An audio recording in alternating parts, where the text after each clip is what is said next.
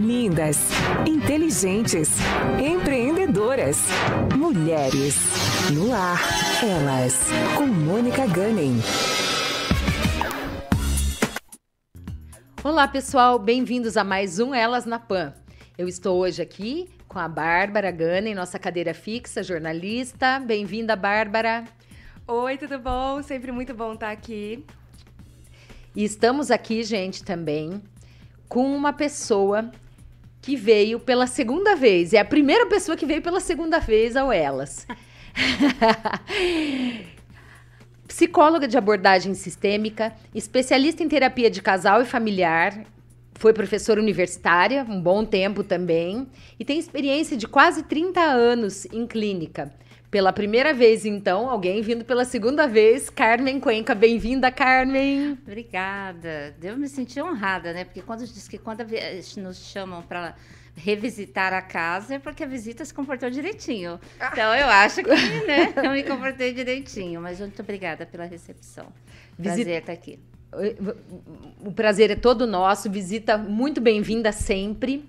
Uhum. Gente, perda de pessoas queridas, inflação galopante, empresas fechando as portas, momento político de polarização e contendas, milhões de desempregados desalentados também, né? Que são os desempregados que já perderam a esperança, né? Sinceramente, eu procurei no primeiro programa do ano trazer um tema um pouco mais leve, que nos fizesse querer continuar. E por isso, a esperança. Mas o que é? O que é esperança? Bom, os, os gregos é, vêm primeiro do latim esperare. E os gregos também abordavam a esperança como a expectativa, a sensação da expectativa de que algo bom ou ruim vai acontecer. Não necessariamente bom. Depois, é, a religiosidade deu um caráter um pouco mais é, otimista, digamos, para isso né? E trouxe mais essa roupagem que nós conhecemos hoje. Mas é, nós estamos aqui para falar um pouco da importância da esperança nas nossas vidas. Carmen, o que a esperança significa para a psique do ser humano? Bom, eu vou voltar uma casinha, porque você falou dos gregos, né? Aí me lembrei da caixa de Pandora, né? Uhum. Então, quando abriu a caixa de Pandora, o último mal da humanidade que sobrou lá dentro foi a esperança. Então, a princípio, a, a esperança também era vista como uma coisa ruim. Então havia essa crença também de que a esperança pudesse ser algo ruim. E desde então a gente vem é, vários, né, Heidegger, Immanuel Kant, vários filósofos vêm falando, né, como você colocou sobre a esperança. E aí a gente vai chegando é, o Paulo Freire coloca isso, mas eu sei que não é dele, eu não me lembro agora o filósofo que diz que esperança pode existe o esperançar e existe o esperar. Como você disse, que vem do latim esperare, então a gente cai nessa coisa do esperança do esperar. Só que o esperar é algo passivo né? Aí te leva para uma posição de passividade, esperando que algo aconteça. Eu espero que dê certo, eu espero que melhore, eu espero que dê, né? E tudo bem. Então isso é muita passividade. Uhum. Aí então ele traz para a gente refletir sobre a esperança numa, num outro verbo, esperançar, que daí seria fazer, buscar, atuar, agir. Então, acho que nesse momento a gente precisa rever até essa questão muito semântica ou talvez até conceitual, né? Não sou filósofa aqui para discutir essa questão, mas é, trabalhar com, essa, com esse outro lado, do esperançar e não do esperar. Espero que dê certo, senão a gente fica assim, ah, espero que 2022 seja melhor, espero que... Não, vamos esperançar, então vamos agir. Ah, perdi o emprego, então o que, que eu preciso fazer? É, então eu, eu, preciso verificar, buscar alguém que me ajude, buscar alguém que me oriente, ver o que, o mercado está precisando. Não, mas a pessoa não tem iniciativa, não tem isso. Para isso temos outras pessoas, grupos, ONGs, né? Nós mesmos, em algum momento, servimos dessa referência, né? Sem querer se vangloriar, mas como profissionais autônomos, a gente acaba servindo de referência. E, e colocar para essas pessoas como se reinventar. Então, a reinvenção seria uma forma de esperança, mas no sentido de esperançar. Então, quanto que a gente viu, né? As pessoas perdendo emprego e fazendo coisas, vendendo. Aí alguém fala assim: ah, a gente não pode chamar isso de empreendedorismo porque é o sofrimento, é o desemprego. Eu concordo. Existe aí essa questão estrutural mesmo, que é selvagem. Porém, a gente tem que ver que essas pessoas também têm uma questão existencial. Sim. E pela questão existencial, elas precisam esperançar. Eu acho que, na verdade, é o que, quando falam para não ver isso como empreendedorismo, é para não romantizar. Uhum. Sabe aquela situação do tipo, ai, a pessoa tá passando fome e olha, ela fez, ela virou tal pessoa porque ela estudou 20 horas por dia. Nanana. Acho que é nesse sentido, sabe? Uhum. Pra não romantizar o sofrimento daquela pessoa pra chegar lá. Mas eu acho que a gente super tem que bater palma pela pessoa por ela conseguir, tipo, por todo o esforço que ela tem, ela tem que ser, né? Com certeza. Enaltecida, Agora, né? Ela tem que ser valorizada. Valorizada, Né? Valorizada, Ela com tem que ser certeza. valorizada, Agora, a iniciativa. agora né? sabe aquelas notícias do tipo, ai, pessoa passou em 20 vestibulares de medicina porque dormia três horas por dia e se matava em café? É tipo isso que eu acho que é pra não. Aí não- depois, no terceiro ano de medicina, faz suicídio, né? É, porque não tem saúde mental nenhuma que Não, aguente. exatamente. Não existe. Você colocou É. bem. A esperança, né? Como a, a Mônica perguntou, né? Para a psique humana, é, o esperançar, ele é a base da saúde mental. Porque quando eu perder essa capacidade de esperançar, de ter a prontidão, de agir, então aí eu entro num processo de autodestruição. Carmen, e na sua linha, né, que é sistêmica, como é a abordagem sistêmica acerca desse tema? Ela é- tem alguma característica específica ou, ou a psicologia de um modo geral? A psicologia, praticamente de modo geral, porque como a gente vê, né, a- a- o termo esperança, ele remonta, né, não é, não é um termo é, de propriedade da psicologia. Então, a gente se apropria e vai utilizando. O olhar da psicologia sistêmica está em procurar no contexto, no meio, né, no entorno, nos, ou como na, na empresa se diz, nos stakeholders da pessoa, o que ela tem ali que ela possa usar como referência, como rede de apoio, né, como amparo, como um ponto de acolhimento. Todo, é, essas situações, elas ajudam a pessoa a ir se recuperando. Por exemplo, quando a gente fala em acolhimento, é, vamos- é que nem você falou, um, mundo de tantas perdas, né? Tudo que isso que a gente está passando agora. Então, assim, eu ter com quem falar sem ser julgada, ao, me fa- ao falar e ao me ouvir, eu estou fazendo o esperançar-se. Porque eu estou colocando o que eu sinto, o que eu gostaria de fazer, né?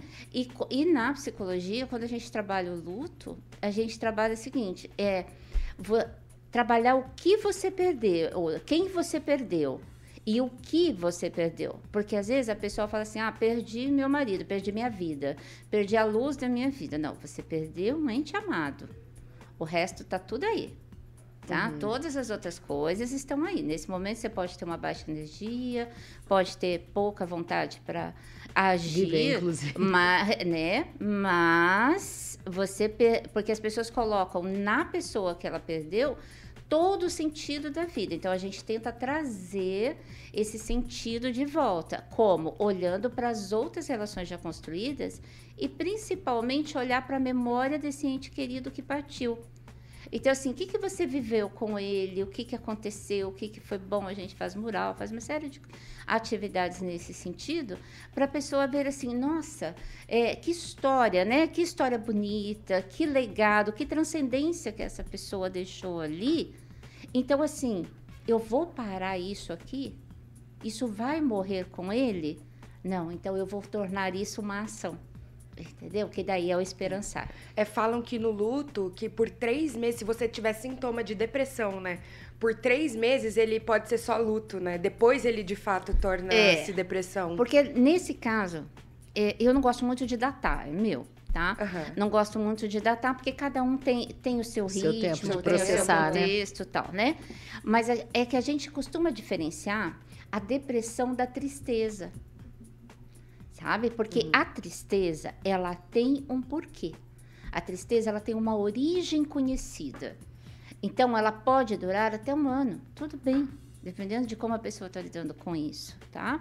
Agora, a depressão é quando isso se generaliza e já não tem mais aquele motivo específico. Entendi. Aí a gente já está falando de uma patologia, né? Que é a depressão. Que ninguém melhor que o psiquiatra, né? Para Claro. poder fazer esse diagnóstico. Então, na preocupação com alguém, encaminha para o médico. Porque o médico vai ter condições de fazer esse diagnóstico e medicar. Porque muitas vezes a pessoa realmente precisa. E falando em medicação, não é todos os casos que eles indicam a medicação no processo de luto. Porque senão você impede esse contato com a realidade, com esse momento da perda que precisa ser vivido. Às vezes a pessoa fica adormecida ali, né? Fica dormente, Exato. né? Então, e uma coisa que a gente dormitando. trabalha muito, como eu trabalho na, na abordagem sistêmica, a gente fala que é o chorar junto, né? Chorar em família. Porque geralmente quando tem uma perda, cada um se isola na sua dor, né? Cada um quer mostrar-se forte, aquela coisa toda. Não, vamos chorar junto. Então, quando a gente tem uma sessão de família de luto, tem cinco, seis pessoas Tipo, você viu como sala, ele é digna? O digno é aquele que, que, que introjeta, que fica então, com quando aquilo. aquele está sofrendo ali, a família vai lá, abraça, a gente mostra como que vai acolher aquilo. Aí aquele que não chora é o forte, né? É, É dito como forte. E eu tenho atendido muita gente assim com 40, 50 anos, 60 anos que estão com depressão aí realmente instalada, né? Tá num quadro patológico e quando a gente vai ver o histórico familiar dessa pessoa, onde que ela ficou? Ela era a, a forte fortuna. da família. É, não tenha dúvida. Né? Então, aí, o que é pior, né? Se essa pessoa falece, daí que a família Nossa, cai também, des- porque tá tudo em volta dela. Exatamente. O Carmen, e o que você acha que alimenta mais a esperança? A sabedoria ou a ignorância? É, então, tem Complexo. algumas pessoas que preferem a ignorância, né? Não sei se consciente ou inconscientemente, mas elas preferem a ignorância. E daí nós temos aquele livro, né? O Mundo de Poliana. Ai, né? Eu acho que é muito interessante, né? Quem É não mesmo. leu, por favor, se, se interessar, onde tudo, né? Tudo é lindo, tudo, tudo é cor-de-rosa. Veja sempre o lado bom, né? Veja sempre o lado bom da vida. Isso não é esperançar, isso é esperar só, isso é ficar passivo. Entendeu? Eu vou ver o lado bom, mas com a minha ação. Quer dizer, o que a minha ação pode fazer de bom ali. Então, nesse momento, se eu, se eu for pelo mundo de Poliana, ver tudo o lado bom das coisas, às vezes até quando uma pessoa falece, outro fala, ah, mas foi melhor assim, né? Descansou.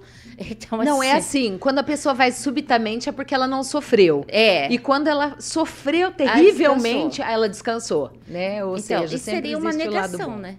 Isso a gente poderia, né? acho que quando você usa do termo ignorância, eu colocaria negação, né? A pessoa Hum. entra num processo de negação do fato, vamos ver o lado bom disso, só que ela nega os eventos. E ao negar os eventos, ela paralisa.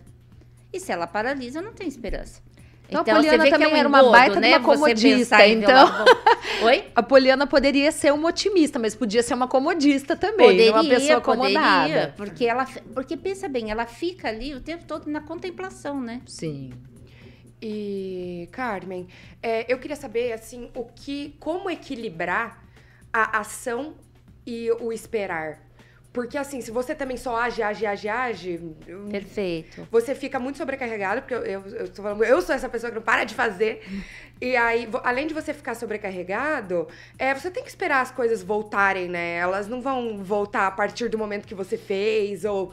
Enfim. É o tempo do outro, né? É o tempo É, do tempo. Sim. E o, o tempo do tempo mesmo. É. Exato. A, quando a gente fala de agir, é buscar dentro dela, né? Buscar esse, esse eu dela. Então, na história de vida dessa pessoa, nós vamos buscar competências, eh, lembranças, aprendizados que muitas vezes está esquecido para a própria pessoa. É. Está esquecido para ela mesma. E daí você resgata aquilo. Mas será que isso tem valor? Tem, isso tem valor. Então, assim, se é uma pessoa ética, a gente vai buscar onde tem ali recursos internos que estão lá adormecidos, que ela né, não se deu conta, não valorizou. né, Não, não otimizou, e daí a partir dela, mas sempre lembrando que ela está dentro de um contexto. É. Né? Essa pessoa não está sozinha no mundo, ela está Sim. dentro de um contexto. E Nossa. esse contexto precisa estar pronto também para dar a resposta. E às vezes ele não vai estar. Por isso a questão dos nichos, né? Então você vai, você vai mudando ali. Então, eu quero ser, por exemplo, manicure. Né, pedir emprego, tá, mas ah, eu, eu sempre tive, eu sempre fiz minha unha, mas eu podia me especializar nisso. Então, bom, se você faz a sua, você pode fazer um curso e poder trabalhar com isso profissionalmente. Ah, mas quem será que vai querer me empregar? Né? Então, a gente fala assim, uma coisa de cada vez. Então, primeiro você vai fazer o curso, depois você vai fazer um estágio, e depois, né? Ah, mas nesse período eu vou comer o quê? Nesse período eu vou viver de quê? Tá, você é uma pessoa cuidadosa tal. Que tal ser camareira de hotel? Que tal ser uma diarista? Que tal ser uma organizer, né? Uma organizadora, uma passadeira de roupa, alguma coisa assim. Você, mas não perde de vista o fazer. Esse fazer para renascer no novo. Você lembra que numa reunião da União Flor de Lótus, que o, em que o Nailor foi o palestrante, acho que a Ah, Bárbara até fui, foi, fui. que ele falou um pouco sobre isso que você disse. Faça o que você faz com o pé nas costas. O que te soa mais familiar, o que é meio é orgânico para você, o que é como Não precisa fazer respirar, muito né? esforço. Isso, não precisa fazer muito esforço. Mas às vezes o que acontece? Como não tem esforço, e aí a gente vou buscar no latim de novo, trabalho. Trabalho vem de tripalho. Tripalho é um instrumento de, de tortura. Então, Ah, faz todo sentido agora. né? Não, tô brincando, eu Por gosto mais que a gente trabalho. ame trabalhar, a gente ficar deitado numa rede, vendo uma, uma, uma O série com é ar-condicionado. maravilhoso também, né? Ou é, na, de frente para o mar, não é? É, Exato, tão- é é, gostoso. tão- é Mas inegavelmente. então, mesmo. parece que assim, se você não ganhar o pão com o suor do seu rosto, se você, né, aquela coisa toda, tanto que sa- salário vem de sal, né? Sim. E o suor é salgado, sabe? Então tem toda essa conotação, parece que você não fez alguma coisa digna. Tem. Então, Se é não for Ah, muito mas árduo, não é bom, né? Parece que é aquela coisa ali. Por muito tempo, algumas pessoas falavam assim, mas você ganha dinheiro ouvindo os outros? Sentada no ar-condicionado que é inteiro fácil? ouvindo os outros? Ah, mas isso é muito fácil ganhar dinheiro Aham. assim, né? Nossa, imagina Entra que em, fácil que deve ser naqueles universos, né? É, Porque são- exatamente. Por quê? Porque você não tá com a mão calejada, você não tá suando, né? Você não tá sofrendo.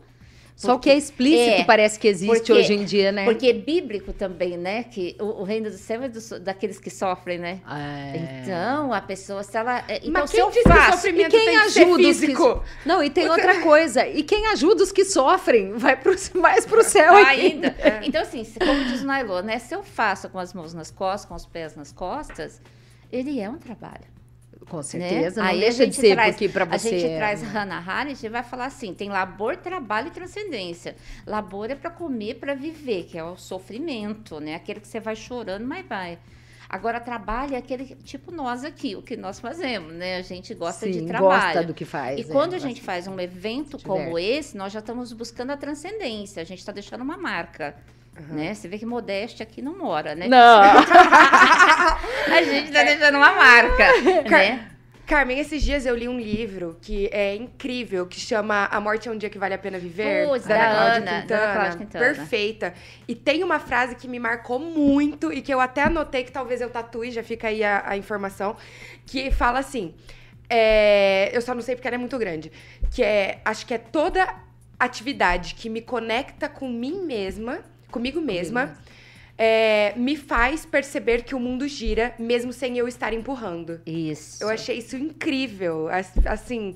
E é um pouco sobre o luto, né, que a gente tava falando. Exatamente, Um pouco porque antes. e quando eu falo é, na morte, quando eu falo na morte, eu falo na esperança. E as pessoas é ao contrário, não vamos falar disso. Aliás, ninguém gosta, né? A maioria das pessoas não querem que falem coisas ruins e coisa. E a morte seria Engraçado, uma coisa né? ruim, né? Mas não, a- só existe a morte porque existe a vida. Sim. Se não existir a vida, não existe a morte. Então, como diz a Ana Cláudia Quintana, né? Quando eu olho para a morte, eu olho para a vida.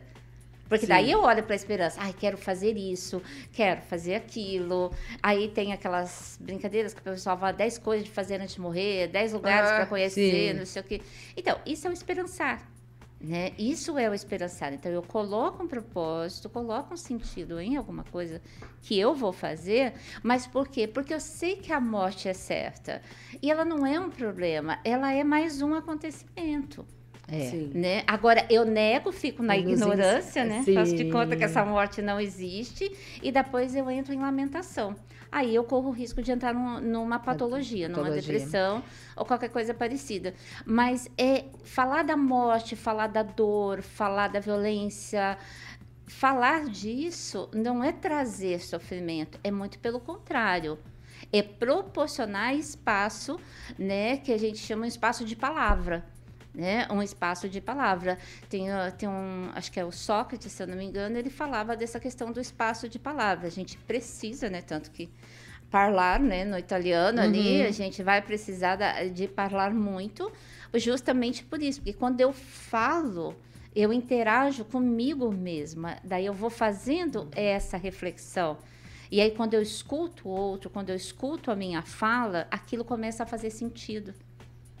Isso né? que você falou de falar sobre as coisas, é, a Bárbara é testemunha disso, o, o papai, né, meu marido.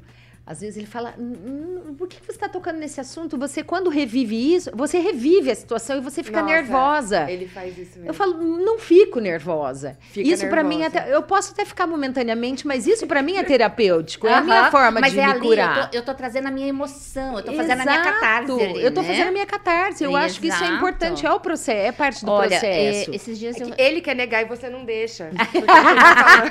Cada um com a sua maneira, né? Esse- essa coisa do falar também eu gosto muito do escrever. Então Ah, eu acho bom. que a escrita, para quem consegue. Não tô falando da escrita jornalística, não, tá, Sim. Bárbara? A escrita comum. claro. Né? A escrita nossa de cada dia. Lembra do diário, né? A gente tinha diário. Nossa, né? era fantástico o diário. né? O diário ele serve para isso. Por isso que o adolescente precisa muito do diário. Porque ele tem muita coisa que ele precisa conversar com ele E mesmo. não precisa ser papel e caneta, né, gente? Cria um grupo no WhatsApp consigo mesmo, manda lá os sentimentos, só, web o negócio. blog, as filhas pegam o seu um diário. blog. Esses tempos elas pegaram o meu, mas a gente riu tanto. O De quando você era criança, né? Por Criança, favor, não né? estava invadindo sua privacidade de atual. Exato. Mãe, pode Então, ler, pode. É, eu, ti- eu tive um cliente esses dias e ele tem uma autodepreciação muito forte. Então, ele sozinho trabalhando lá no. Né, sozinho ali, com um colega do lado, na sala. Ele, ele erra alguma coisa e ele diz: Nossa, mas eu sou muito burro mesmo, não sei o quê. Ele fala em voz alta. Aí o colega dele olha para ele e fala: O que você está falando, né? Tal, não fala assim e tudo mais. Trabalhando terapeuticamente com ele, eu escrevi essa frase num cartão e deixei na mesa de frente para ele. O A choque da frase- gata. Gente, ele ficou extremamente comovido naquele momento, porque ele falou como é diferente eu ler essa frase aqui de quando eu falo automaticamente. Então, captar esses pensamentos automáticos da outra pessoa e colocar para ela ler ajuda muito também. Então, às vezes eu faço isso até com colegas, amigos, assim, eu dou uma brincada nisso. A pessoa fala, eu vou lá e escrevo, falei isso aqui. Nossa, que horror, Flé, foi o que você acabou de falar. Ah, muito Você bom. acabou de falar. Porque para ler, eu paro, né? O cérebro para, de- ele processa de uma maneira diferente a leitura. É verdade. Então, aí você. ah, Eu gosto muito da questão da escrita por isso. Então, assim, escreve tudo que você está sentindo e tal, depois leia. E aí você vai fazendo a sua reflexão. Você vai se surpreender muito. Nossa! E daí, assim, de tudo que você não gostar ali, que achar que não tá ok, aí vem a esperança, o esperançar. Vai fazendo suas metas. Aí você faz as suas metas dali. Nossa, que É, interessante. você faz as suas metas dali. Então, assim, parar de ser negativa, é, é, falar menos eu odeio, coisas desse tipo. Aham. Entendeu? Daí você faz dali. Isso eu vejo também como um ato de, de esperança. Então, eu estou me renovando. Eu vejo, eu faço, eu, eu né, repito. Eu ia te perguntar isso, se dá pra se treinar. Dá. de alguma então, maneira. super. Né? Então, quando eu faço assim, vou as frases que eu falo bastante, eu vou escrevendo ali, e aí a hora que eu vou ler essas frases, automaticamente eu já posso falar, bom, isso aqui é muito feio, né? Então, vou me comprometer a fazer menos isso aqui. É, muito bom, gostei. disso. E a gente faz isso. Vai ser o próximo diário esse. Vai. Ô, ô, Carmen, e você acha que a esperança advém mais da fé ou, ou do instinto de sobrevivência? Eu acho que é uma junção dos dois. Mas acho que a esperança deve vir antes da, Da fé. fé. Por... É, eu acredito que na, na sobrevivência vem a esperança. Entendeu? Porque se você for ver, a- até um animalzinho, né? A gente que tem os nossos petzinhos sabe disso. Quando eles precisam ser tão machucadinho, tão doentinho, uma pós-cirurgia, alguma coisa ali, eles se esforçam, né? Melhorou um pouquinho, eles já pulam, já, já vão. Por quê? Para eles, aquilo, aquela dor passou, tudo começa de novo. Tá tudo certo, vamos em frente.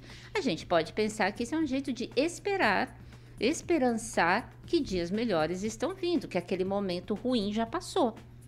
O problema é que, às vezes, a gente fica presa no momento ruim e achando que aquilo vai durar uma eternidade. Então, eu digo assim, ó, que a felicidade, ela ocorre de 5 em 5 minutos, né?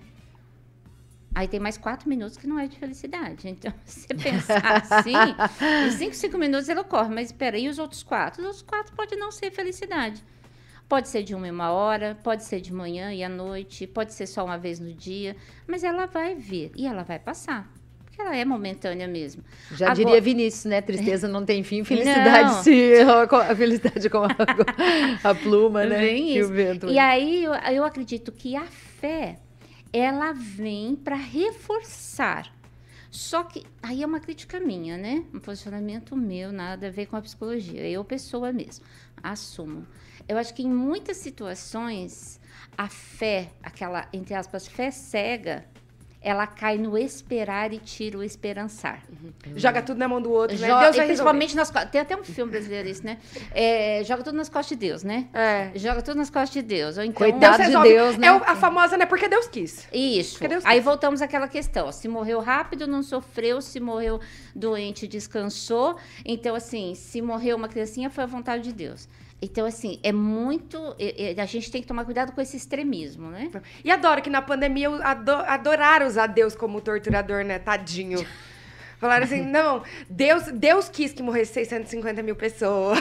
Deus quis. É, porque dizem ah. que não cai uma folha da árvore sem que ele queira. Então, tudo bem. É. Mas. Mas fizeram um bom, um belo trabalho nesse sentido. É, né? seu... Carmen, me diga uma coisa. É, qual o impacto da esperança sobre um ansioso e sobre um deprimido? Existe é, é, uma feição diferente dessa esperança? Então, o depressivo, né, a pessoa com um transtorno de depressivo, é, ela não tem a esperança. Uhum. Ela é porque a depressão ela traz justamente a desesperança. Né? Então, a depressão é, é, seria um sinônimo, sinônimo assim, um equivalente a uma desesperança. Então, a pessoa não vê saída, ela não vê motivos, ela não vê lá na frente. O otimismo não faz parte do roteiro dela, da pessoa com transtorno depressivo. A pessoa com transtorno de ansiedade, e daí não estamos falando da pessoa que é tensa, que vulgarmente se chama de, ah, eu tenho ansiedade. Não, estamos falando daquela pessoa com transtorno de ansiedade mapeado mesmo.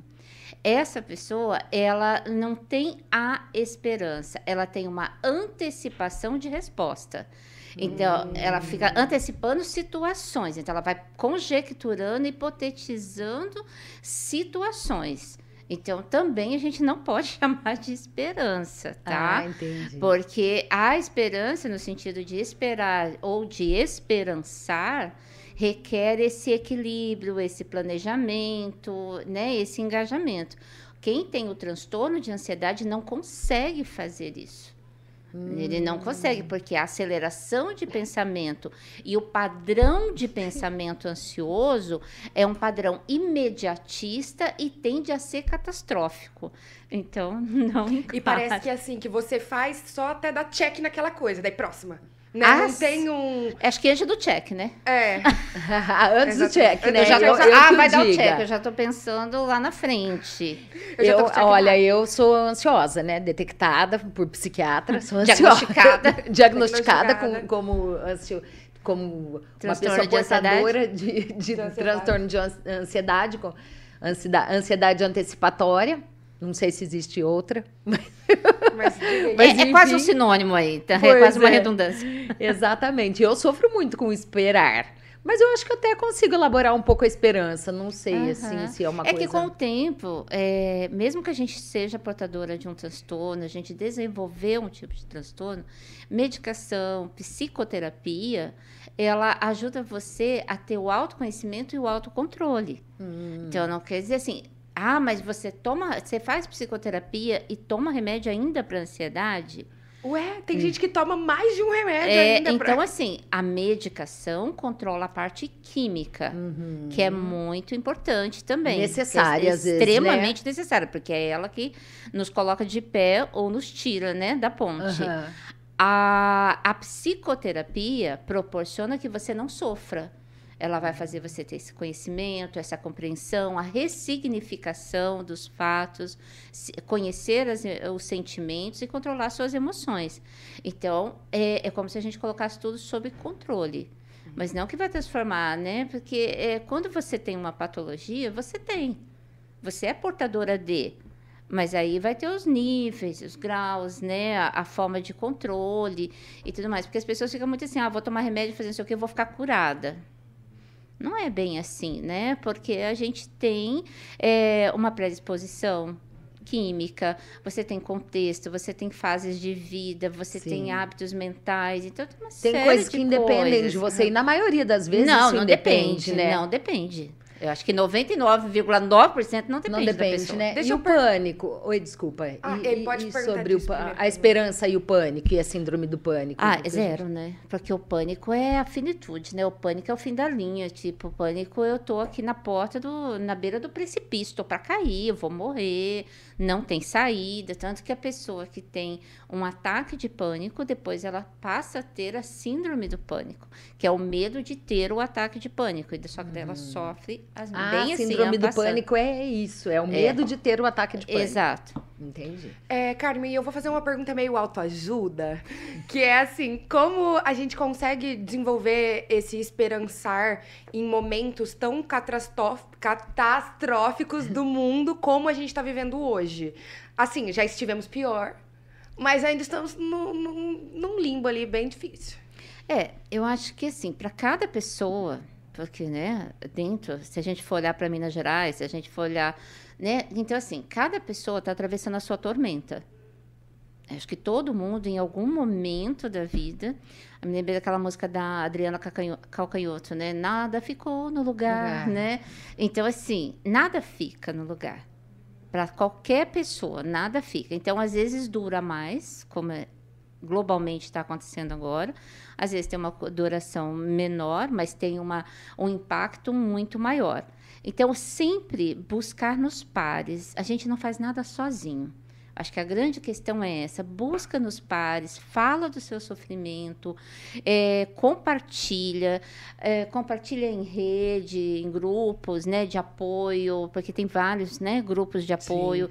Busca ajuda. A gente tem, por exemplo, o CVV, né? Sim. É, então, assim, é, qual que é o nome do CVV mesmo? Não lembro. Nossa, eu vou pesquisar aqui pra gente falar depois. Aí, assim, busca ajuda. Então, assim, ah, mas minha família, tal, tem as clínicas, escolas que atende pessoas, né, em serviço social. Busca ajuda, sabe, assim, fala para alguém, ó, tô precisando de terapia, sabe, um psicólogo que pode me atender. Então, assim, nesses momentos, o próprio Conselho de Psicologia, ele mantém um atendimento remoto para pessoas que não podem pagar sabe? Então, assim, existem muitos meios, mas fora o, a busca, né, psi- é, é, medicamentosa ou psicoterápica mesmo, a questão é não ficar sozinho, é sempre falar com alguém. O silêncio, ele, ele, é, ele adoece. O silêncio, ele, ele traz a gente para o adoecimento. Sim, então, compartilha. Né? Mas, é, Carmen, você não acha também que o silêncio, no silêncio, aquelas, né, a gente já vai para outro lado, mas se no silêncio a gente também não processa as coisas? Sim, mas desde, desde que seja um silêncio escolhido, né? Hum, Um silêncio escolhido. Então, eu estou no momento que eu preciso ficar comigo, eu preciso ficar em silêncio, eu preciso me recolher. Vamos pensar assim, né? Eu com os meus botões. Aí é uma escolha minha. Né? Agora, quando eu fujo... E um momento também, não é um estado Isso, permanente. Isso. né, Agora, quando eu começo a fugir da situação, achando que eu não vou falar, porque não, acho que isso não é problema, né? Não, mas todo mundo dá conta. Eu ah, que o tô- silêncio não, tipo assim, você estar num ambiente silencioso necessariamente. O silêncio é Não, você do quieto. recolhimento. Isso. Você Você, quieto, não, foi você não nesse falar. sentido. reflexão mesmo. Ah, Isso, tá. de reflexão. mesmo. Ah, não, tá. De- da Sofrendo reflexão. sozinho. É. Gente, o CVV, o telefone do, CC do CVV, que é o Centro de Valorização à Vida, é 188, tá? Quem Isso, tiver interesse. porque daí você tem atendimento lá 24 horas também. Porque o próprio Conselho de Psicologia tem as pessoas treinadas, eu não sou uma dessas, mas para lidar com catástrofes. Né? Hum, Então, bom. assim, a questão da epidemia, uma catástrofe, um acidente, por exemplo, que aconteceu lá em Minas Gerais agora, que tem repercussões para um grande número de pessoas de uma comunidade, é preciso agir comunitariamente. Nossa, Então- muito bom. Então, é, iniciativa. isso traz também, de novo, a questão da esperança. Porque essas pessoas é, que vão atender, elas vão mostrar para quem está nesse momento de sofrimento saídas. Sabe? Tem portas de saída. Ó, você tem a porta A, B, C. Você pode escolher. Ó, nessa aqui tem essa que vai segurar sua mão. Naquela ali tem aquela. E, e às vezes a gente está ali, você não, você não consegue achar que vai ter uma porta. A porta está na sua frente, mas você não vê. E não precisa ser psicólogo pra se colocar à disposição do, CV, do CVV, de ajudar. tipo, Eles de- dão treinamento. Ah, sim. E- Eles fazem um, um relacio- uma seleção e dão os treinamentos. Então, as pessoas que vão atender no telefone foram treinadas para isso. Beleza. Inclusive, eu já tive pacientes que estavam num processo depressivo eh, por perdas e elas foram fazer o treinamento CVV e hoje atendem pelo CVV. Ah, que legal. Nossa, que e isso maravilha. ajudou muito elas, tá vendo? É aquilo que a gente fala do esperançar. De ajudar outra pessoa Isso. também. É importante. Aham. né?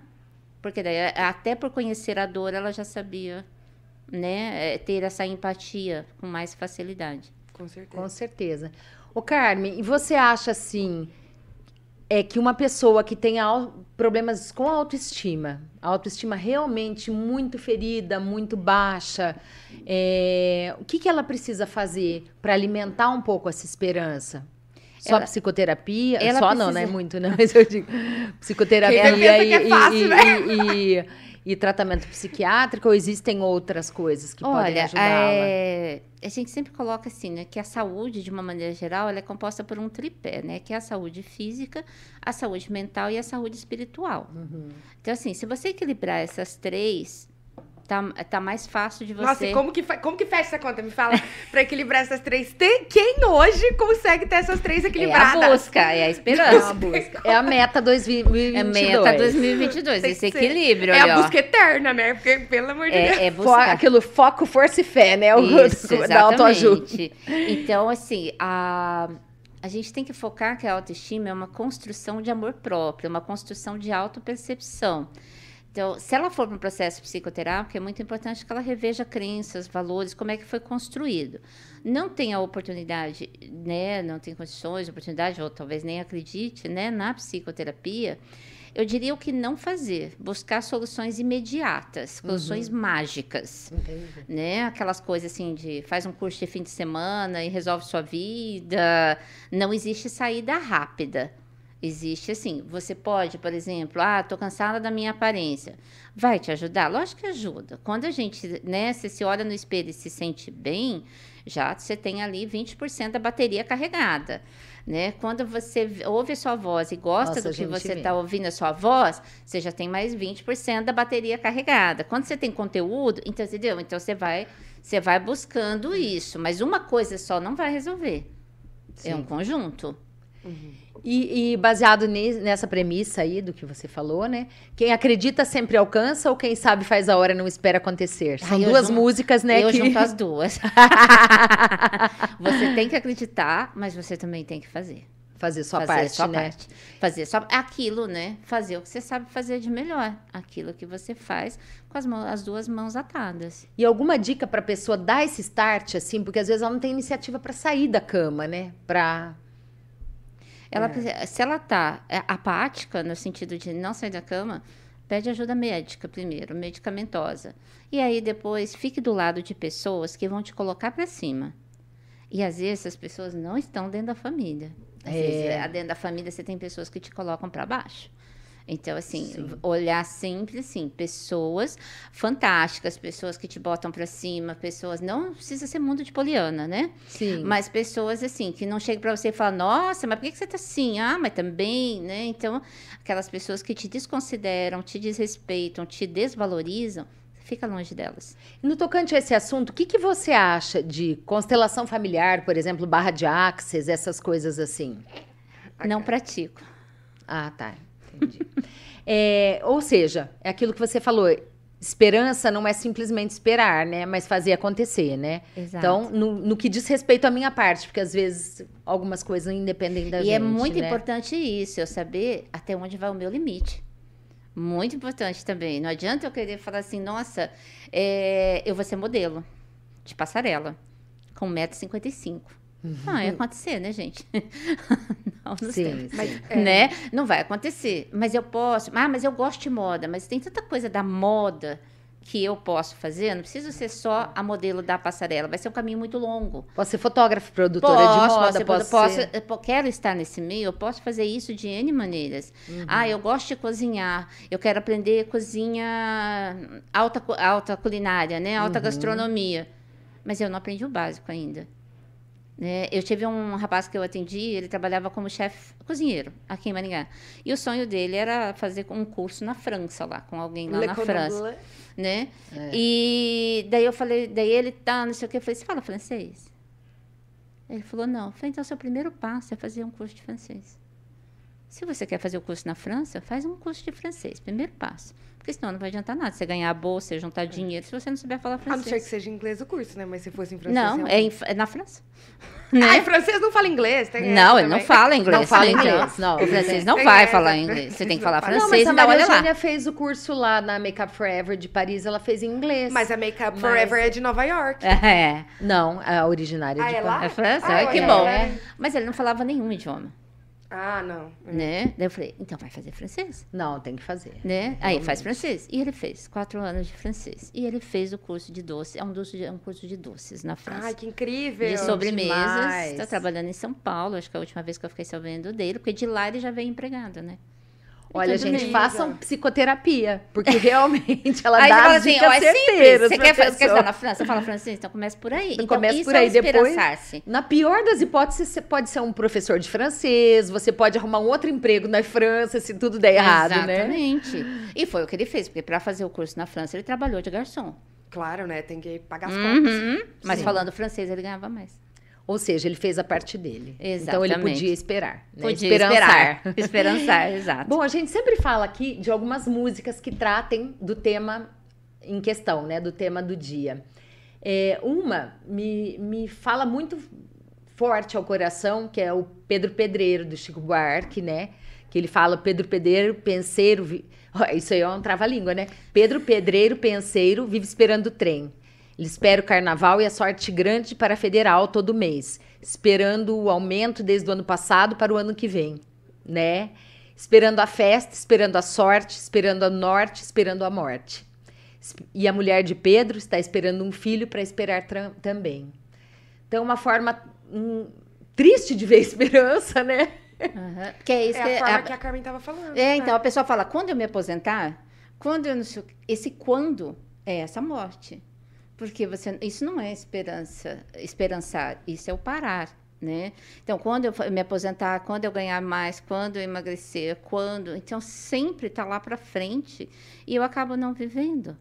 Só que eu também acabo não fazendo nada, né? Sim. Porque isso é quando isso acontecer. Então, é tipo o milagre da vida, né? Então, não vai acontecer. E isso segue isso mesmo, de geração para geração.